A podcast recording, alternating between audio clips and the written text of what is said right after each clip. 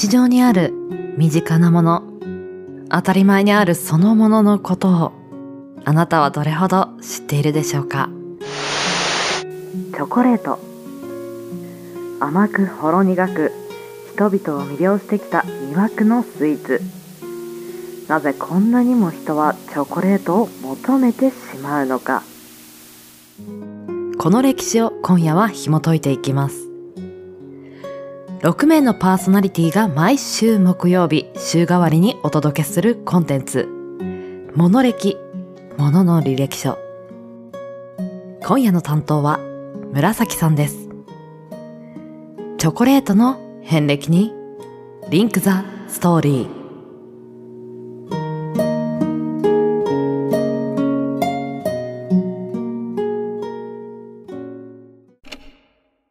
モノ歴。日常に溢れている身近なもの。それらの知られざる成り立ちや、人の思いとストーリー。悠久の時を立ち回りあなたに届けるそれがものの履歴書。こんばんは、紫です。週の折り返しも終わり、週末に向けて少しずつ動き出す木曜日の夜、いかがお過ごしでしょうか ?2 月に入り、世間ではバレンタインデーに向け大きな賑わいを見せている今日この頃ですが、皆さんの中にも好きな人、もしくは大切な人に送るチョコレートの準備を進めている方もいらっしゃるのではないでしょうか？まあそんな中、世間の盛り上がりとは反比例するように、この時期になると毎年だんだんと気持ちが盛り下がる私のようなタイプの方もいると思いますが、大丈夫。一人じゃありません。そんな今宵、本日はチョコレートについてのお話をしていこうと思います。また新しい扉を開き、そこにはどんなエピソードがあるのか、少々お付き合いください。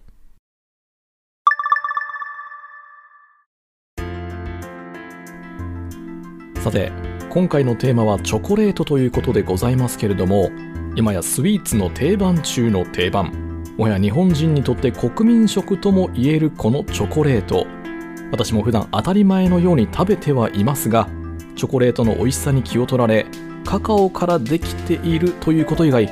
これまでチョコレートの歴史的な背景に興味を持ったことがありませんでした。そんなチョコレートのルーツを皆さんと一緒にたどっていくにあたってまずはチョコレートの最も大事な原料であるカカオの歴史を紐解く必要があります。皆さん人類の歴史においてカカオが登場するのはいつ頃だと思いますか？200年前。はいはい。500年前。うん。1000年前。ああなるほど。惜しいですね。正解は5300年前です。2018年に南米のエクアドルにある最古の遺跡サンタアナ・ラ・フロリダ遺跡で当時の人々がカカオを栽培していることを裏付ける土器が発見されたそうなんですね。中国3000年の歴史といいますがチョコレートに至っては5300年の歴史ということで私は今とんでもなく重い何かをこの創建に背負ってしまったのではないかとこのテーマを担当したことを後悔し始めております。さてそこから時は流れて紀元前2000年頃には本格的にカカオの栽培が始まりマヤ文明においてはカカオを示す象形文字があることからその重要性がわかるようにカカオはその当時宗教や貨幣そして薬といった幅広い用途で使用されていたようなんです。当時貨幣としてのカカオの価値としてカカオ20粒で片道の荷物運びに相当しカカオ100粒となるとなんと奴隷1人分という換算になっていたそうなので現代の感覚からするとカルチャーショックを隠せませんよね。また宗教の面では神への捧げ物儀式での使用や豊穣祈願に用いられ薬としてはカカオを火にかけて焙煎しすりつぶして水を加えたものを肩の高さから泡立つように注いだものが強制栄養強化の目的で飲まれていたそうです。飲まれていたといってもカカオの貨幣としての価値からもわかるように非常に高価なものであったため当時の特権階級の人たちしかこのカカオ飲料を飲むことはできなかったようです。この話を聞いていて思ったのが焙煎したカカオってことはそれってつまり現代のココアに近いものなんじゃないかなって思ったんですよね。めちゃくちゃ苦味の強いココアみたいな。コンビニで当たり前のように我々はココアを楽しめる現代。皆さんも次にココアを飲む機会があれば自分はマヤ文明の王様だと思いながら飲んでみるのもまた一興かもしれません。そしてまたまた時は流れ西暦1500年頃。あの有名な探検家であるクリストファー・コロンブスが最後の航海で訪れたホンジュラス島沖合のグアナハ島でマヤ人と遭遇した際にコロンブスはこのような記録を残しています。運搬していた交易品の中にアーモンドがありマヤ人はアーモンドを落とすと自分の目を落としたかのように一生懸命探して拾っていた。ということでここでコロンブスが触れているアーモンドこれは実はカカオのことでしてマヤ人としてはお金と同じ価値を持つ大事なものなので落とした際一生懸命探すのは当然かと思いますがコロンブス自身は航海に夢中であんまりカカオに関心を持っていなかったそうです。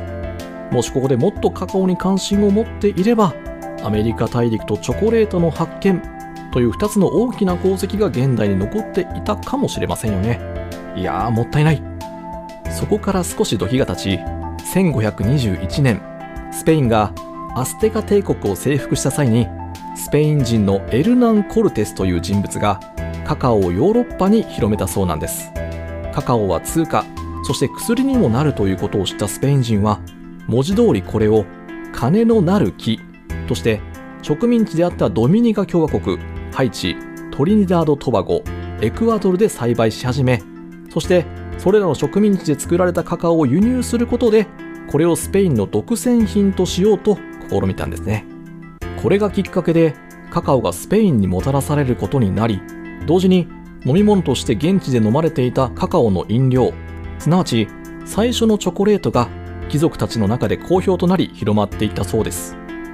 そんなわけでしばらくはスペインでのみ飲まれていたチョコレートですが1600年以降イタリア人の商人であるアントニオ・カルレティがカカオの栽培方法飲料の製造手順を母国に持ち帰ったことでイタリアにも広まりまたフランスでもルイ13世がスペイン国王の娘アンヌと結婚する際アンヌがチョコレート調合師を嫁入りの際に連れて行ったことでフランスでも王族の嗜好品としてチョコレートは広まりました。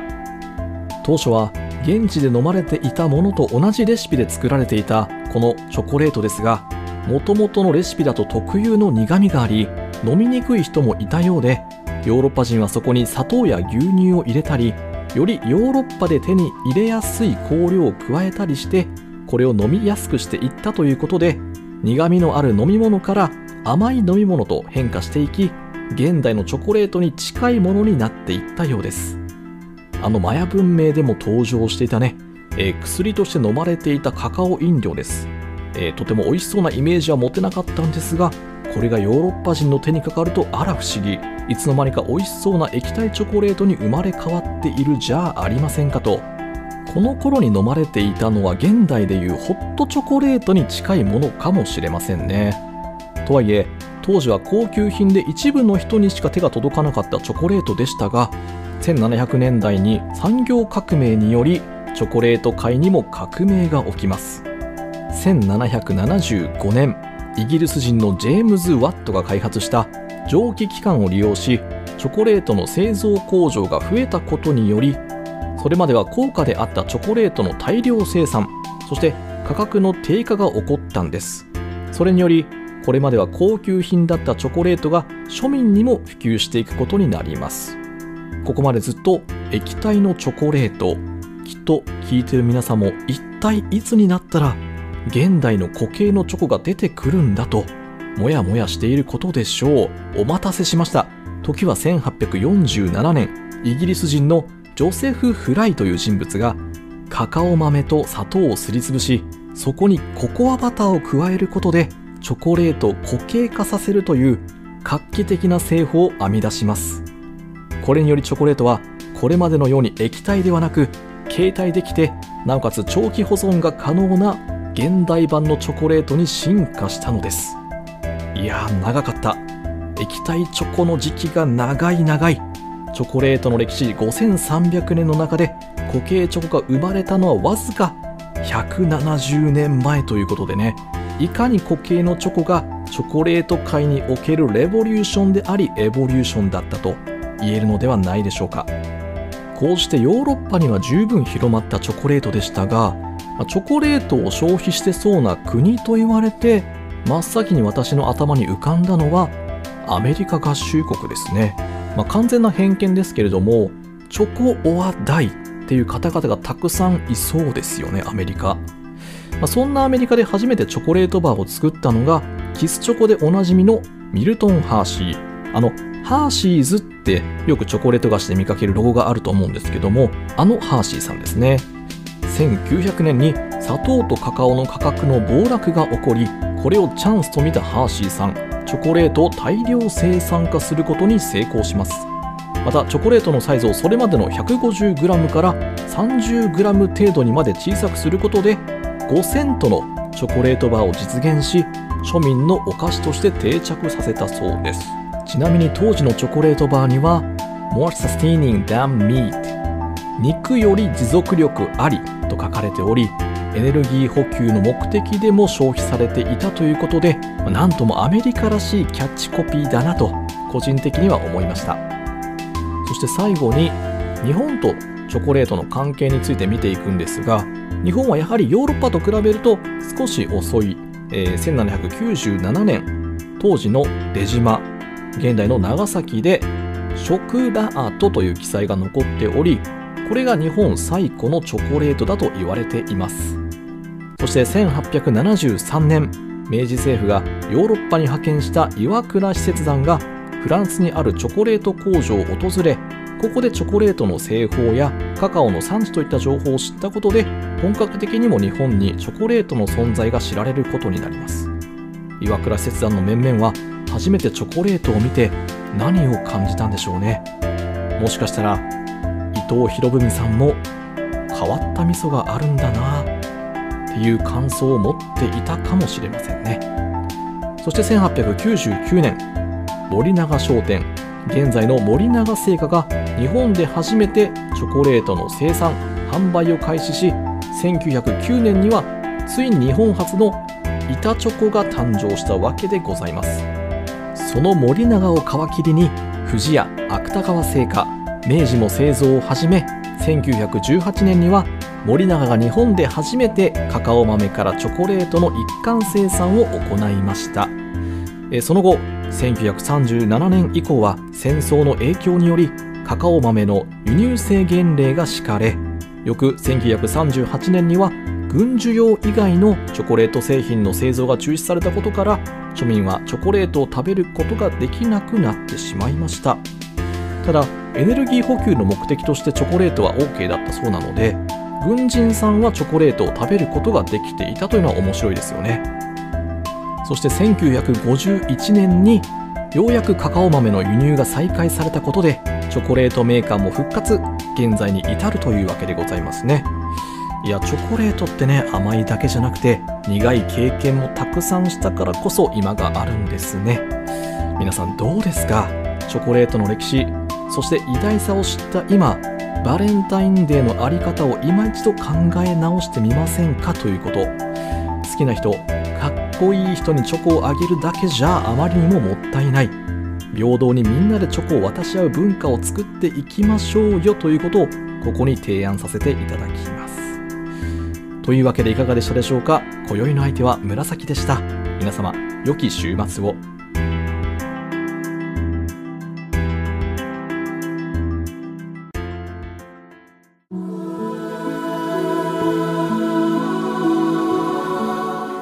今週は紫さんからチョコレートについてのお話でした。いや身近にあって普段からね本当にご褒美やデザートとしてお世話になっているこのチョコレートなんですけれども、まあ、その原料カカオはもともとは貨幣や薬として重宝されていてでこの5300年という長い歴史の中で今現在のスイーツの姿になったのはわずか170年ほど前の出来事というところで、はあ、この時代に生まれてよかったなと肩をなで下ろしているところです。本当に当たり前にチョコレートっていうのは子供の頃からね、まあ、ホクホク笑顔で食べていたんですけれども、裏側を知ってみると、ああ、ありがたいなぁと、ちょっとこれからは思いながら食べようかなと思います。紫さんお疲れ様でした。そして来週2月17日、テーマはレコーダー。お相手はミギさんです。番組の感想もしくはお便りは Twitter アットマーク SAKO アンダーバー PODCAST サコポッドキャストアカウント名はモノレキチャンネルです。そちらにてお待ちしております。また来週この時間にポッドキャストでお会いしましょう。